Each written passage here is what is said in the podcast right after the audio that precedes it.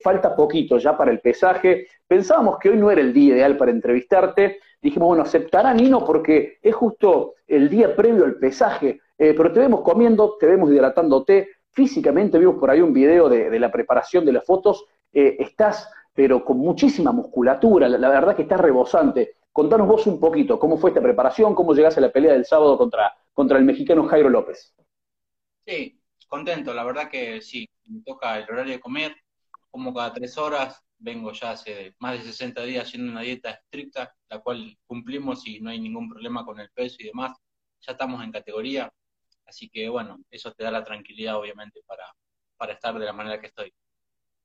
Cada tres horas vas comiendo, esa dieta la venís sosteniendo hace mucho tiempo con los entrenamientos, fue algo que, te incluyó Federico Witt en Ahora, que ya te voy a pedir que me cuentes un poco cómo es esto de que tu preparador físico viajó para allá.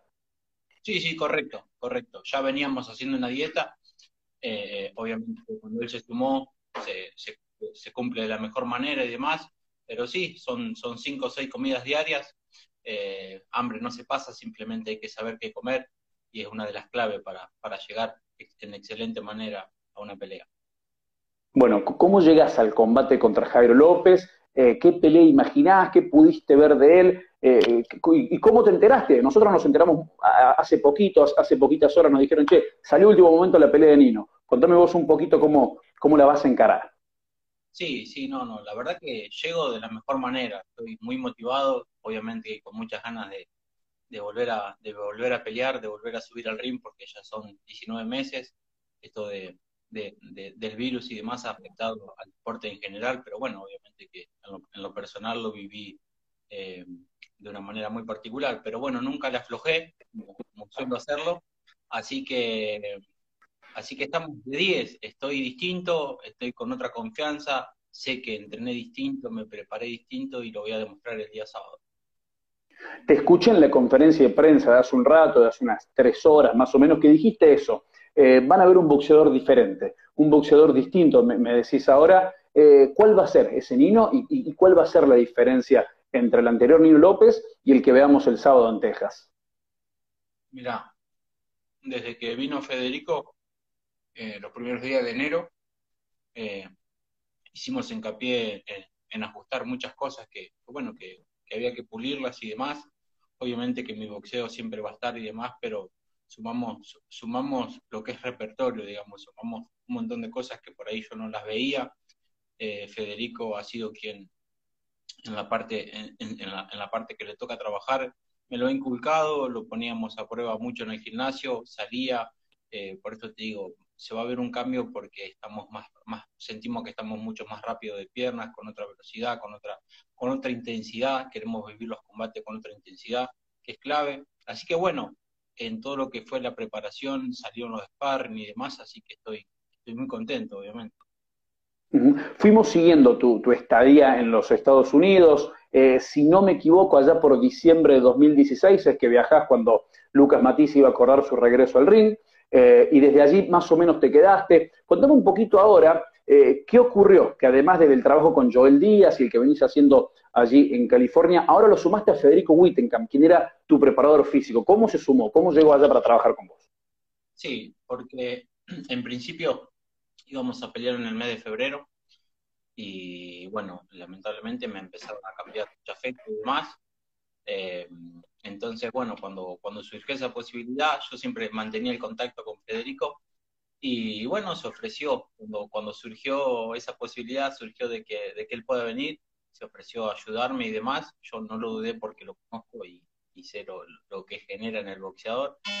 Así que, así que bueno, se vino 6 de enero, estaba acá, y bueno, después se, cayó lo de febrero y, desde ahí fue que no sabíamos para dónde salir porque nos, nos ponían un rival, nos sacaban, nos cambiaban de fecha y, todo en el aire, todo en el aire. Cuestión, para resumir un poco, que siempre remarcamos a Golden Boy que estábamos listos, que estábamos listos para pelear. Eh, se dio, se dio por cuestiones de, la vida, no sé por qué, se dio de que Pablo César Cano iba a pelear con Navarro por título de sí título internacional el día sábado, y se que, que, que Cano fue a, hacer preparación a Indio, donde estamos nosotros. Hicimos dos sesiones de sparring y el pibe no se sentía bien. No voy a entrar en detalles, pero no se sentía bien, se bajó de la pelea. Navarro no quiso pelear, se manejó la posibilidad de, agarrar otro rival y de ir por el título de Cano que quedaría vacante, pero a una semana de la pelea es muy complicado eso. Pero bueno, como, como, como me tuvieron con cuidado y demás, a una semana y yo ya estaba con que, con que iba a pelear, se consiguió un rival al cual no lo avalaron para pelear por título, pero bueno, terminó peleando 10 rounds y terminó volviendo, o sea, que es lo que más quería, digamos, volver a uno de los rivales entonces iba a ser Jonathan Navarro. Me decís, una vez que se cayó la pelea contra Cano, se barajó la posibilidad de Navarro, pero Navarro no aceptó. No aceptó Navarro. Y después hubo otro Cano que no me va a salir el nombre ahora porque no tengo memoria. Y bueno, primero dijo que sí, después dijo que no. Y bueno, y se complicaba y bueno, se dio de, de nos pudieron meter a, a 10 rounds, a una pelea importante con un boxeador de, de, buen récord y demás, experiencia, que he tenido ya peleas de, de 10, 12 rounds, así que bueno, contento por el desafío, acá lo importante era que, yo vuelva, que era lo que más quería. Nino, tu pelea se va a ver por Dazón, por esta plataforma a la que la gente, eh, muchos accedieron aquí en la Argentina, a otros se fue complicando por cuestiones propias de la aplicación, cuestiones de tecnología, tarjetas de crédito y demás. Algunos le dieron de baja después de la pelea de Brian Castaño y ahora hubo que avisar, muchachos, denla de alta de nuevo porque el sábado pelea Nino. ¿Qué te pasa vos cuando, cuando por ejemplo, tenés que encontrar a la gente de Ribeños que te quiere muchísimo y, toda esa zona de, Buenos Aires? Che, hay que ver la pelea, para verla hay que suscribirse a esta plataforma. ¿Es un poco más engorroso para vos? Contame un poquito cómo lo vivís. Sí, yo, encima yo con la tecnología, ya te lo dije diez mil veces, peleado totalmente. de cómo es la manera y todo eso. Así que, bueno, yo trato de, junto con mi señora, de pasar la información y, y demás, pero la verdad que no sé bien cómo es, si hay que tener tarjetas, si hay que, que comprarlo, si se puede compartir, la verdad que no lo sé, yo siempre lo que deseo es que, la gente pueda acceder, porque es lindo, digamos, a mí también me gusta representar a mi país y que tengan la posibilidad de verlo. Nino, bueno, a, la gente que quiera saber si entra a la página web de la, de la Vera del Ring, hicimos varias notas explicándolo, es bastante fácil, intuitivo, hay que bajar la aplicación, te pides una tarjeta de crédito, te permite tener dos usuarios simultáneos, o sea que yo puedo pagarlo darle el usuario la contraseña a la otra persona y en el mismo tiempo lo podemos ver del teléfono, de la computadora, lo pasas al televisor. E, es bastante intuitiva, está bastante bien la, aplicación. Nino, quería repasar tu, historia en los Estados Unidos. Si no me equivoco, vas a hacer tu sexta pelea ahora en, Norteamérica. La primera fue allá por 2015, debajo de Postol Matisse, me parece, cuando lo noqueaste a David Rodela. Eh, contame un poquito qué recordás de, aquella primera pelea y, todo el tiempo que pasó, ¿no? E, entre aquel 2015 y ya 2021 en, el que vas a hacer tu sexto combate. Sí, increíble cómo pasa el tiempo, la verdad que no Sí, va a ser creo que mi sexta pelea. Hice una en Cancún y después hice, creo que hice cinco acá en Estados Unidos. Eh, sí, lo que recuerdo de aquel momento, que, que bueno, que lo viví con, con, mucha alegría, con mucha intensidad, me acuerdo que peleé con el, estadio vacío, porque fue una de las peleas preliminares, me acuerdo que peleé de día, y también recuerdo haber tenido el sabor agriamargo, por, porque ese día no, Lucas no se pudo eh, eh, consagrar campeón del mundo, y bueno, eso fue medio, nos afectó a todo el equipo que veníamos trabajando, pero bueno, más allá de eso, había tenido mi oportunidad y obviamente con lo personal contento porque habían salido las cosas bien. Nino, después te toca pelear en 2016, digo, después te toca viajar en 2016 en un viaje que era la despedida de Bernard Hopkins, que terminó despidiéndose perdiendo. Eh, viajás con Lucas, que Lucas iba ya a terminar de cerrar su regreso al boxeo, y en ese viaje me contaron que pasaban que, pasaron algunas cosas eh, bastante extraordinarias. Por ejemplo, que habías perdido el pasaporte y te lo encontró, no sé si eh, un barrendero, creo, y, un rato antes de que se larga a llover, o sea que si ese tipo no lo encontraba y no lo iba a dejar a la puerta, creo que del hotel donde estabas parando vos, el pasaporte se te arruinaba. Un desastre, sí, la, primera noche, el primer día que llegué, eh, teníamos un comedor afuera, me acuerdo que, bueno, que salí, se ve que salí a comprar comida ahí, y en ese trayecto lo perdí, pero bueno, fue toda una historia porque yo estaba convencido de lo que lo había guardado abajo de la almohada cama y demás, fue todo un lío llamar a todos los empleados. Bueno, la cuestión que yo no tenía ni Facebook en ese momento. Me acuerdo que un amigo mío me lo hizo porque me dijo, va a estar en contacto, hace lo que te va a servir. Y yo no quería saber nada, pero me lo hizo y me acuerdo que el tipo que lo encontró justo hablaba español y me escribió por Facebook. Me dijo, mira, encontré tu pasaporte cerca del hotel tanto, eh, cuando mañana te lo llevo, soy barrendero, me acuerdo que, me, bueno, un poquito pudimos charlar, le agradecí mucho y bueno, nunca lo conocí al tipo porque vino y lo dejó lo dejó en la mesa de entrada, pero la verdad que después, bueno, imagínate, era, era un lío, un lío total. Che, Nino, y vos en ese momento, recuerdo que te habías ido con una muda de ropa, entiendo que algún puñado de dólares, una guitarra. Eh, ¿Vos ya tenías pensado instalarte en, los Estados Unidos? ¿Ya, habías craneado todo esto que finalmente ocurrió? O, fue surgiendo y terminaste decidiéndolo con el correr de los días? Mm, yo no me acuerdo si fue en esa oportunidad donde yo ya me quedaba o si fue después. Porque yo cuando decidí sí venirme, fue cuando una de las peleas que, creo que pierde Lucas, no me acuerdo cuál fue, él decide creo como hacer un, hacer un parate y bueno, como que se había desvirtualizado todo ahí lo que es el tema de gimnasio en Junín y eso y a mí no, no me motivaba a seguir. Entonces yo me senté en ese momento con Mario y le dije que, que mi carrera la quería seguir en Estados Unidos porque sentía que acá era mi lugar para seguir creciendo.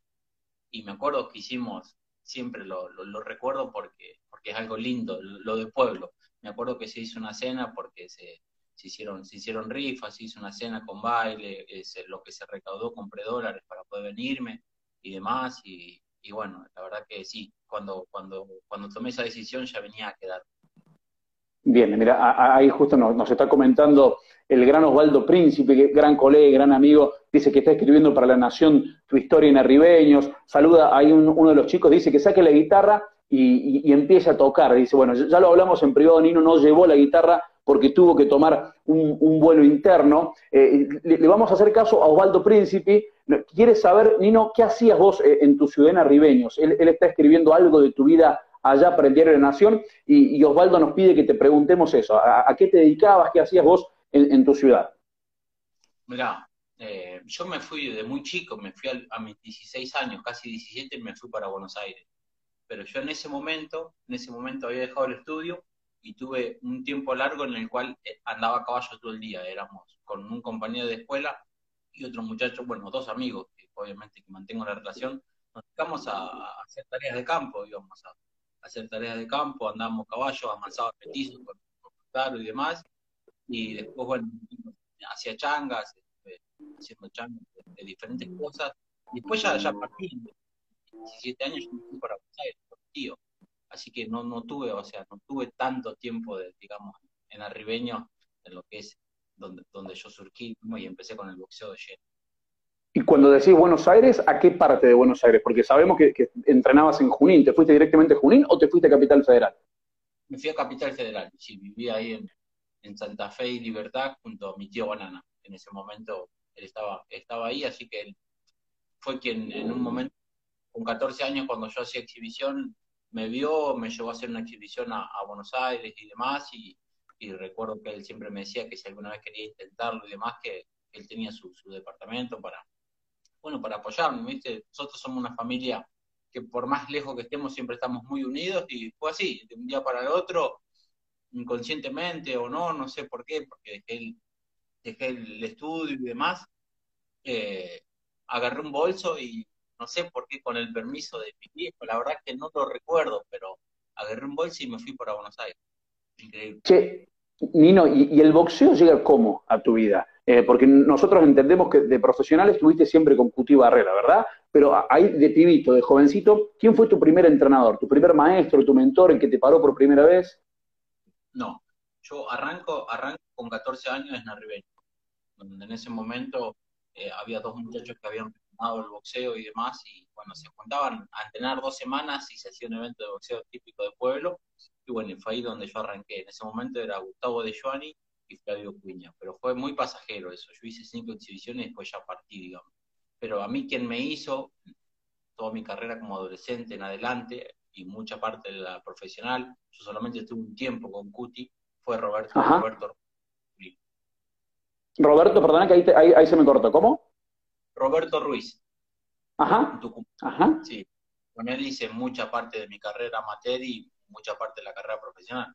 Después, bueno, en su momento decido para ir a Junín, él no, no, no, lo compartía y demás, pero bueno, yo siempre busqué, busqué un poquito más, sabía que, que había momentos donde me estancaba y buscaba un poquito más y siempre tuve la, eh, la suerte de, poder decidir y, y, elegir, digamos, lo, lo que yo sentía. Bien, Nino, eh, después de aquel viaje en el que contábamos que, habías perdido el pasaporte y esa historia increíble, eh, ya te quedás eh, en los Estados Unidos, empezás a entrenar con Joel Díaz y, decidiste de decir, bueno, che, me, quedo acá. Volviste, creo, después te voy a preguntar, volviste para casarte aquí a la Argentina, pero ¿qué encontraste en los Estados Unidos que dijiste, che, mi futuro tiene que estar acá? ¿Cómo fue que lo decidiste? ¿Qué fue lo que te llevó a instalarte definitivamente en los Estados Unidos? No, porque soy, soy una persona tranquila que hace tiempo que, persigo mis sueños. Tengo, tengo objetivos que todavía no los cumplí, pero que estoy muy cerca y no dudo que los voy a cumplir. Entonces, eh, me encontré con un ambiente que me gusta, o sea, hay mucho ambiente mexicano, eh, me, junto con gente de rancho, de cierta manera, con gente humilde, son cosas que uno las pierde, digamos, y me encanta el ambiente ese. Entonces, eh, bueno, mantengo un entorno que, me gusta, estoy cómodo, estoy cómodo y, en lo que es, en la parte boxística, en el gimnasio de Joel tenemos sparring de todos los calibres, hay boxeadores muy buenos, entonces también es clave, digamos, para, para uno ir día a día, ¿me entendés? Eh, ir equilibrando, digamos, su, postura eh, y, afinar todo lo que es la parte boxística. Nino, recuerdo que en, 2017 contra Michael Pérez te perjudican burdamente, una pelea en la, que lo derribás, vas a las tarjetas y terminás perdiendo por puntos. Eh, creo incluso que ya desde el pesaje esa pelea se venía gestando mal, porque si mal no recuerdo se había pasado en, el pecho y tuvo que pagar una multa incluso por eso. ¿Qué te ocurrió después, de, después de, esa derrota en la que la vimos todos? Porque recuerdo que a la Argentina vino por ESPN, me parece, y, la verdad nos quedamos muy sorprendidos de ese robo. Sí, sí, el primero no da el peso, me acuerdo que bueno, hubo unos inconvenientes ahí porque el pibe sabía que no iba a dar la categoría y ni bien bajó de la balanza, lo primero que hizo es y ya no había marcha atrás. Así que bueno, se le cobró una multa, obviamente que ya estamos para, pelear y íbamos a pelear. Así que también, bueno, en cuanto a lo que es el fallo, la verdad que no lo esperamos, sí me sentí ganador, miré muchas veces la pelea y sí sabía que le había ganado no fue mi mejor actuación, pero sí dominé, busqué la pelea, lo tiré, hice todo para ganar. Lamentablemente pasa, me ha pasado a mí, me ha pasado a muchos boxeadores que en suelo americano se terminan perjudicando. Pero bueno, no fue algo que me afectó, sino que me fortaleció de cierta manera. También hicimos hincapié en eso, en que, en que no hay que regalar nada, si se puede definir antes, es mejor, porque no hay más a que pasen ese tipo de cosas. Así que bueno, eh, una derrota que, bueno, que por ahí mancha lo que es el récord, mancha, no deja de, estar ahí, pero que a mí, en lo personal, en lo que es para motivación y demás, a mí no me afectó, sin embargo, me hizo más duro. Che, Nino, eh, en ese mismo año después peleas contra Pablo César Cano, eh, una pelea en la que metes un resultadazo, él venía a ser campeón mundial interino, lo terminaba puleando, no recuerdo si, en dos o en tres asaltos, este mismo Cano que después no queda, ¿no? después le termina ganando, entre otros, a Linares y, demás. Eh, después de esa pelea, todos pensábamos que venía, bueno, che, es la hora de, una pelea mundialista, ¿por qué no? Para Marcelino Nino López. ¿Vos, qué pensabas después de haber obtenido aquella victoria? No, yo también, o sea, sabíamos que, que íbamos ante una prueba muy difícil porque Pablo en ese momento era otro boxeador, no es el boxeador que es hoy. Eh, se ganó de una manera muy linda, muy espectacular en suelo, en suelo americano, que era muy importante. Yo también en ese momento sentía que era, como digamos, dimos el salto, ya está, lo que viene tiene que ser mucho mejor. Y bueno, sin embargo, después, por diferentes circunstancias, se fueron cayendo peleas, no, no, no he tenido, nunca tuve la continuidad que quise. Eh, muchas veces, muchas veces estuve preparado y, a último momento por A por B nunca peleaba y fue lo que un poco fue desgastando, digamos, de porque hoy estoy solo, digamos, me, me, manejo la carrera solo. Entonces, eh, bueno, pero después de eso, eh, eh, obviamente que después que vino la pelea en, el... Brady Prescott, con, con, Brady Prescott, que lo noqueas allá por el quinto round, me parece. Después haces otras dos peleas en 2019 digamos, Prescott creo que es 2018, es la única que, que haces en el, año, si mal no recuerdo, 2019 dos triunfos y ya después no peleas más. Y ahí es cuando todos nos preguntamos, eh, ¿qué pasa con Nino? ¿Por qué tanta inactividad? Sí, Yo soy un agradecido, pero, pero bueno, eh, soy un agradecido ¿por porque me tocó estar, me tocó aprender muchísimo y estar siempre en, mi última etapa al lado de, Lucas Matisse, a quien es un amigo, lo, admiro. Eh, muchas veces por ahí me, acuerdo y, entreno, por ahí me ven entrenar gente, chicos que no me conocen y demás y me, dicen que tiro los, los, golpes medio parecidos, como que tengo. Y a mí me enorgullece porque yo realmente, sí lo he dicho muchas veces, Lucas, lo, lo admiro como, como persona, como un boxeador excelente. Eh, entonces, sí, obviamente eh, compartí muchísimas cosas con Lucas que me ayudaron, que me hicieron crecer y, a la vez también por ahí yo creo que, por ahí bueno, un poco apañó lo que, lo que era mi carrera, digamos, como que se me dejó un poco de lado. Entonces por eso perdí a lo mejor un poco de territorio y no tuve la continuidad que, merecía a lo mejor. Ahí Osvaldo Príncipe nos decía que Virgil Ortiz te reconoce como un gran amigo, como un muy buen compañero. Eh, ¿Suma mucho ser compañero de, gimnasio de él? Mira, lo, dejamos de ser porque él cambió, cambió de equipo. Pero sí fuimos compañeros, tuvimos muchos sparring muy duros. La que más fuerte le pegó, lo cual eso me perjudica porque hoy Navarro no me peleó porque entrena con ellos y, tenemos la información de que Virgil le dijo que yo no era un hueso blandito de morder, entonces eh, perjudica, que Berge Ortiz diga esas cosas, perjudica, pero obviamente que lo tomo de, buena manera, digamos. Che, Nino, me, decías algo de, que disfrutaste mucho compartiendo con Lucas, pero que, imaginás que también haber estado en, la empresa en la que estaba él, eh, ¿entendés, considerás que eh, quizá no se te dio la importancia que, vos hubieras querido? E, e, esa fue quizá la razón por la cual hoy, hoy sos agente libre, pero seguís trabajando con Golden Boy. Sí, sí, sí, sí. yo eh, estoy solo, pero, pero yo hablé con, la persona que tenía que hablar, dejé todo claro.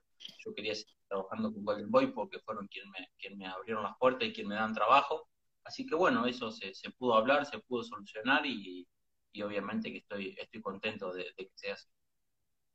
En mayo, si, si no tengo mal los registros, cumplís 35 años en mayo.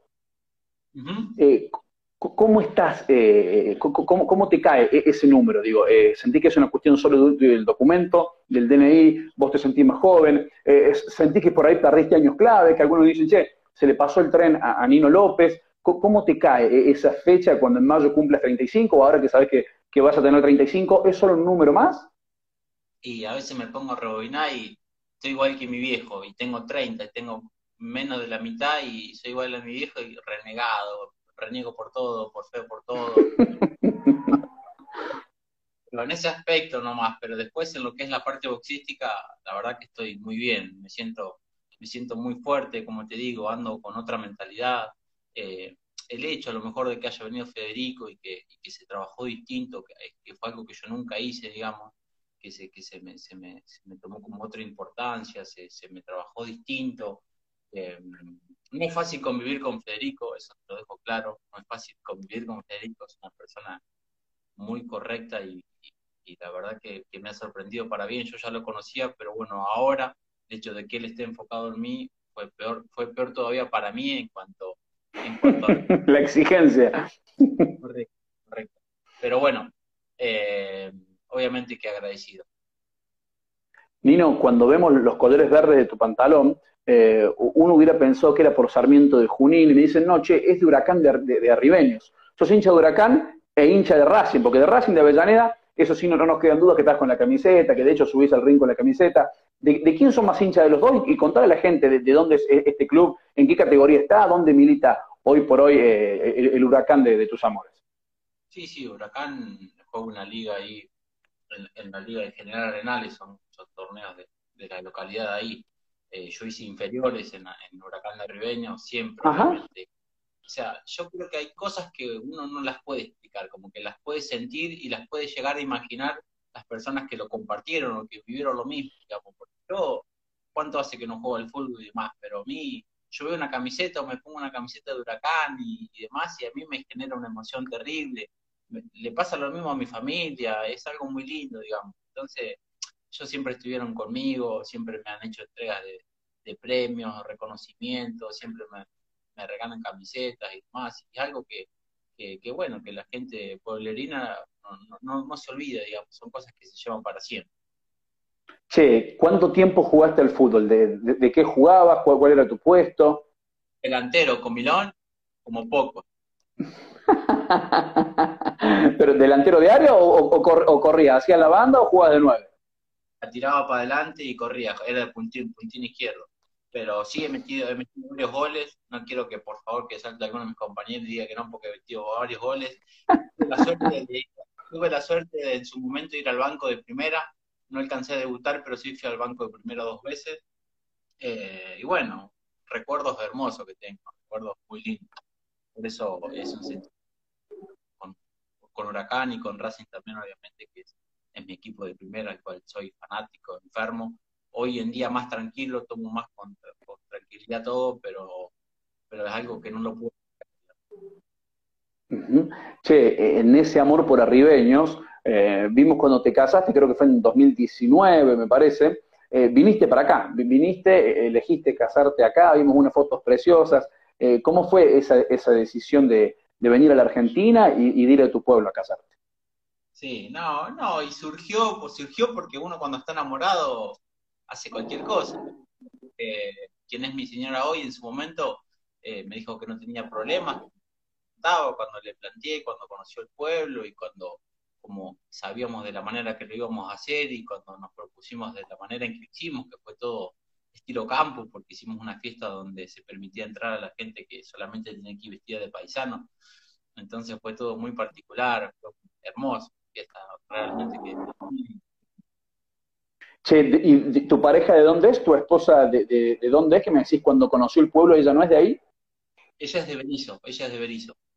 Es de Berizo, de ahí Plata. Ella la, la conocí por el boxeo porque yo antes de venirme para acá estaba entrenando en un gimnasio municipal ahí en Berizo y me acuerdo que nos, cruzamos ahí, peleamos por un lugar a ver quién ataba la bicicleta en, un, fierro que había y ahí ya nos conocimos y ahí nunca más nos separamos prácticamente.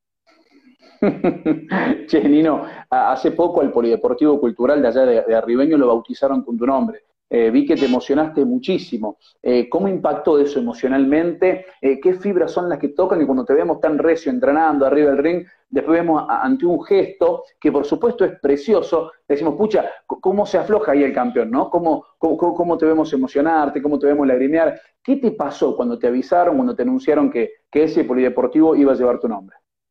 Sí, no, no, o sea, es algo que realmente como que todavía no lo puedo digerir de, cierta manera porque me, emociona realmente.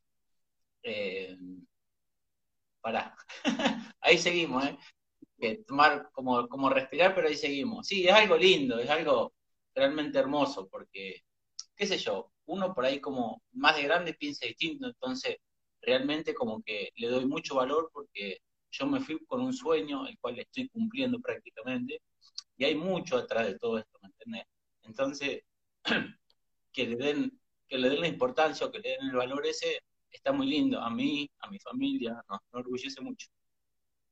Nino, sos un, tipo sensible, además de ser un tipo recontra querible, casi no, no, conozco gente que, hable mal de vos, Nino, y, hoy te decía en privado que, había escuchado un verso que le habías compuesto a, tu mamá y decía, pucha, ¿cómo no tiene la, guitarra para hacerlo?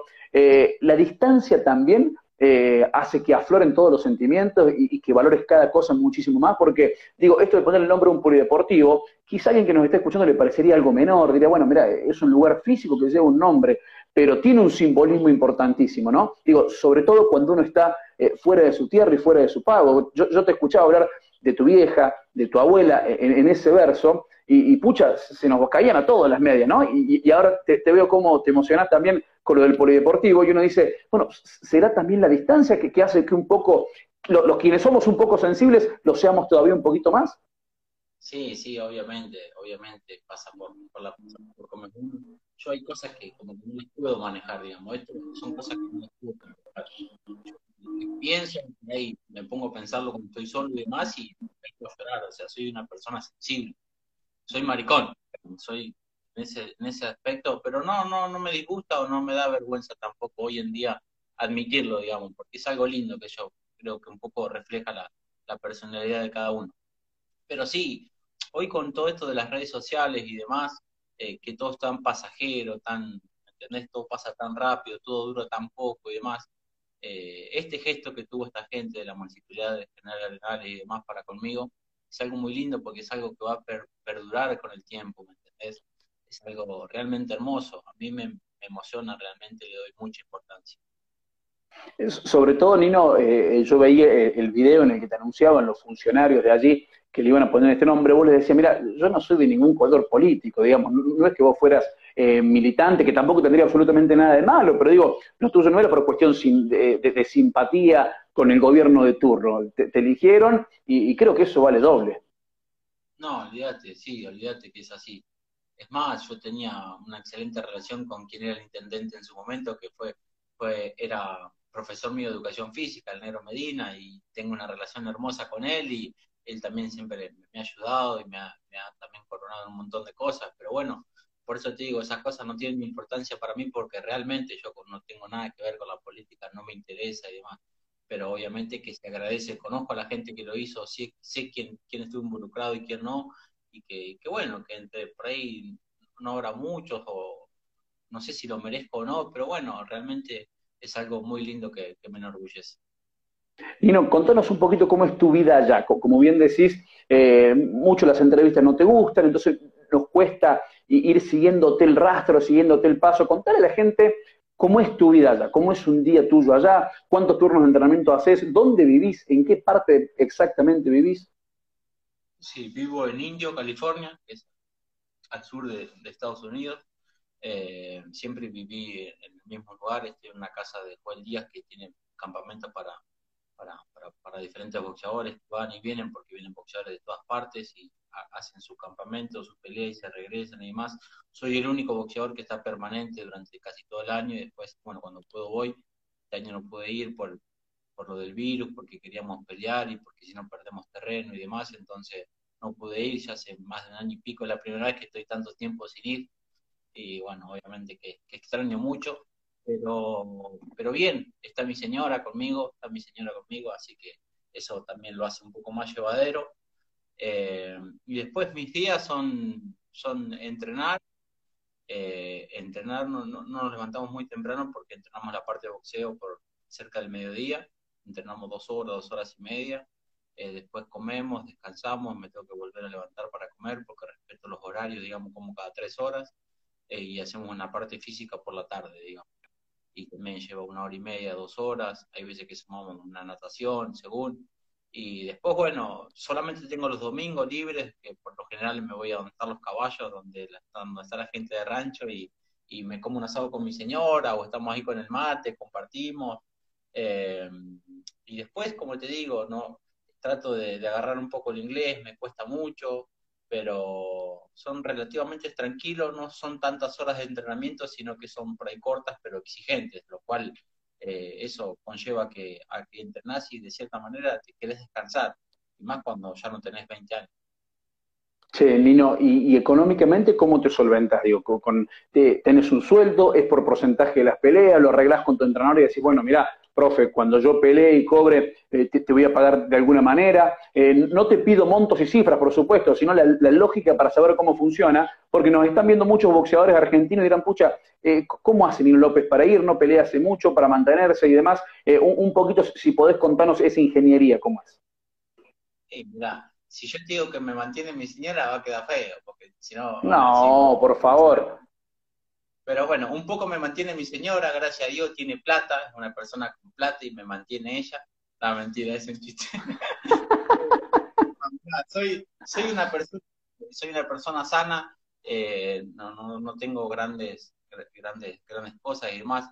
Eh, todo lo que es mi, mi, alimentación, mi, mi, estadía y demás se hace cargo la empresa y demás, así que eh, obviamente que tengo, tengo un par de peleas las cuales cobré en dólares y demás y, y tengo, digamos, nunca me faltó nada, obviamente que nunca me faltó nada. También mi señora en el tiempo en que tuvimos un poco de novio ya tenía muy buen trabajo y también compró dólares, o sea que en ese aspecto siempre estuvimos tranquilos, así que no, no, hay ningún inconveniente, digamos. Se las van arreglando. Che, Nino, eh, ahora, ahora te pregunto al revés, por el comienzo, eh, por lo que hablábamos hace un ratito, ¿cuántas peleas hiciste exactamente de amateur? ¿Tu carrera amateur cómo fue? ¿Recordás exactamente más o menos cuántas peleas y, en qué gimnasios, por qué zona fuiste haciendo toda esa campaña como aficionado? Hice 24 peleas hice amateur, muy poquitas. Sí, hice 24 peleas perdí dos peleas con el mismo Luis Rueda, un chico que se hizo profesional. Sí. Pero hace rato que no escucho más nada. Perdí las dos peleas con él. Eh, después tenía un empate y después las otras 21 ganadas. Donde gané un torneo que se llamaba, me acuerdo en su momento, Jóvenes Promesas, en la Federación de Boxeo. Y peleé por todos lados, todo lo que es Buenos Aires, he peleado en provincias, de amateur. Eh, fueron pocas peleas, pero anduve por todos lados. Che, y, en aquel entonces, ¿te imaginabas que ibas a llegar a, los Estados Unidos, a estar preparándote para una pelea por una señal como Dazón, con la promoción de Golden Boy Promotion, con Oscar de la Hoya? ¿Te imaginabas ya en esos comienzos que ibas a llegar? ¿Vos te veías la condición y decías, eh, ¿para esto sirvo? Sí, yo creo, yo creo que sí, no sé si en su momento, porque fue, fue muy de joven, digamos, como se fue dando todo, pero, pero siempre tuve resultados muy buenos, siempre eh, estuve bien acompañado, siempre mantuve un entorno eh, y demás, entonces como que una cosa lleva a la otra, pero bueno, después con el tiempo uno se fue dando cuenta a lo mejor de, que acá realmente es donde uno puede hacer una diferencia, donde las mejores bolsas, los mejores peleadores, los mejores entrenamientos, donde, donde uno puede estar bien y seguir creciendo, digamos.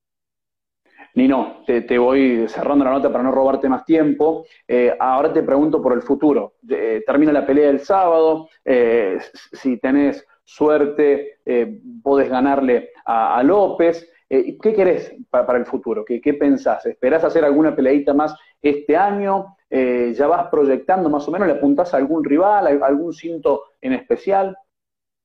Sí, sí, justo hoy hablamos con, con Roberto, con Roberto Díaz, que es el moneymaker de, de Golden Boy, y bueno, nosotros sabemos el panorama de los 140 que hay en, Golden Boy y demás. Eh, muchos de ellos lamentablemente no me quieren pelear, pero bueno, yo creo que para, para, para seguir creciendo y demás tenés que enfrentar, tenés que enfrentar y tenés que arriesgar, digamos. Obviamente que saben que soy un boxeador peligroso y entiendo de cierta manera porque hay boxeadores jóvenes y demás, pero que bueno, no se pueden hacer las peleas porque no quieren realmente. Entonces, yo creo que el día sábado, después del triunfo, eh, me va a tocar mencionarlos y, pedirlo de cierta manera porque yo estoy preparado, es mi momento, yo sé que es mi momento y no dudo de que este año, saliendo bien las cosas el sábado, como tiene que ser, voy a hacer dos peleas más y algo parecido a un título mundial va a haber y si no se va a buscar la posibilidad, pero tengo, tengo un margen muy lindo para, porque me siento realmente muy bien.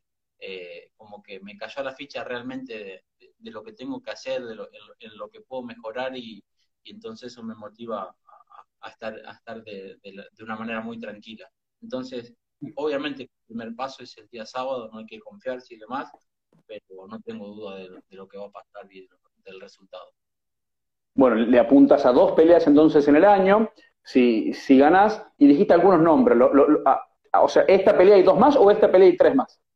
Esta pelea y dos más seguro. Si son tres, mejor. Bien, y, decís que hay unos nombres que los vas a decir una vez que ganes o, puedes anticipar algo. Sí, sí, los voy a pedir una vez que voy a esperar que salga todo bien el sábado y los voy a pedir porque obviamente que después de la pelea va a haber entrevistas y es lo que a mí me sirve para que, bueno, para que ellos de cierta manera también tomen el riesgo como en su momento lo hice yo, cuando me mandaron con Cano, cuando fui con esto, cuando fui con el otro. Hay momentos en los que hay que arreglar en la vida bueno, esa es, la manera de, transmitir el mensaje, simplemente no por nada en sí, porque no tengo nada contra ningún boxeador, simplemente quiero pelear para, con los mejores, eh, hay una escala ahí entre medio, ellos están en, esa posición y yo me siento confiado para, cualquiera de ellos. ¿Te animás a arriesgar un resultado para, para el sábado? Eh, ¿Te soy sincero o te miento? No, sincero, siempre la verdad. Pasa el tercer round. Perfecto, perfecto. Nino querido, muchísimas gracias, hermano. La verdad que es un placer hablar con un deportista de tu talla, pero sobre todo con una persona como vos. Sabemos que, que no te gustan mucho las entrevistas, te volvimos locos, te pido disculpas, gracias por la paciencia, pero queríamos hablar, la gente estaba muy pendiente la verdad que nos pone muy contentos poder verte en el ring el sábado, te vamos a estar haciendo el aguante, a la gente por razón le vamos a contar después cómo conectarse, cómo pagar y demás para que todos podamos verlo a Nino. Hermano, muchísimas gracias, a disfrutar y mucha suerte. Dale, te agradezco mucho por el contacto, porque es algo lindo también, porque yo sé que hay mucha gente que, te sigue, que, que, me conoce y demás, y, la verdad que es lindo, o sea, transmitir este tipo de notas donde, bueno, se tocan diferentes temas y demás. Es lindo, o sea, yo le esquivo porque soy medio boludo en algún aspecto, pero se te agradece realmente. Así que un placer y bueno, no va a faltar oportunidad en otro momento para, para agarrar la guitarra y para entrar más en confianza. La próxima cantamos, cantamos para la gente. Gracias, Nino. Un abrazo grande, suerte. Que sigas bien.